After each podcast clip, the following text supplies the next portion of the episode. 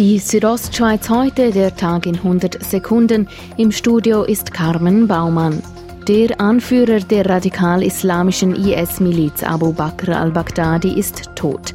Das sagte US-Präsident Donald Trump heute in einer Rede im Weißen Haus. Abu Bakr al-Baghdadi is dead. Der IS-Chef war bei einem nächtlichen Einsatz des US-Militärs im Norden Syriens getötet worden.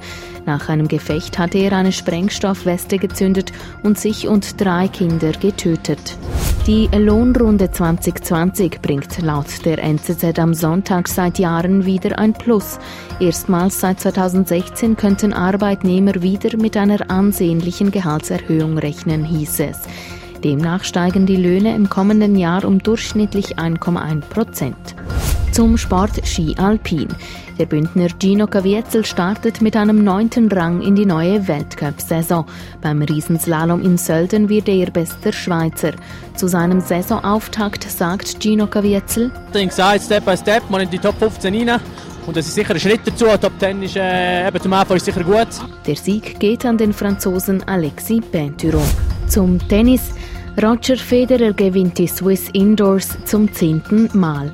Der 38-Jährige setzt sich im Final seines Heimturniers in Basel gegen den 18 Jahre jüngeren Australier Alex de Minaur in zwei Sätzen durch. Mit dem zehnten Turniersieg in Basel hat Federer eine seiner persönlichen Rekordmarken egalisiert.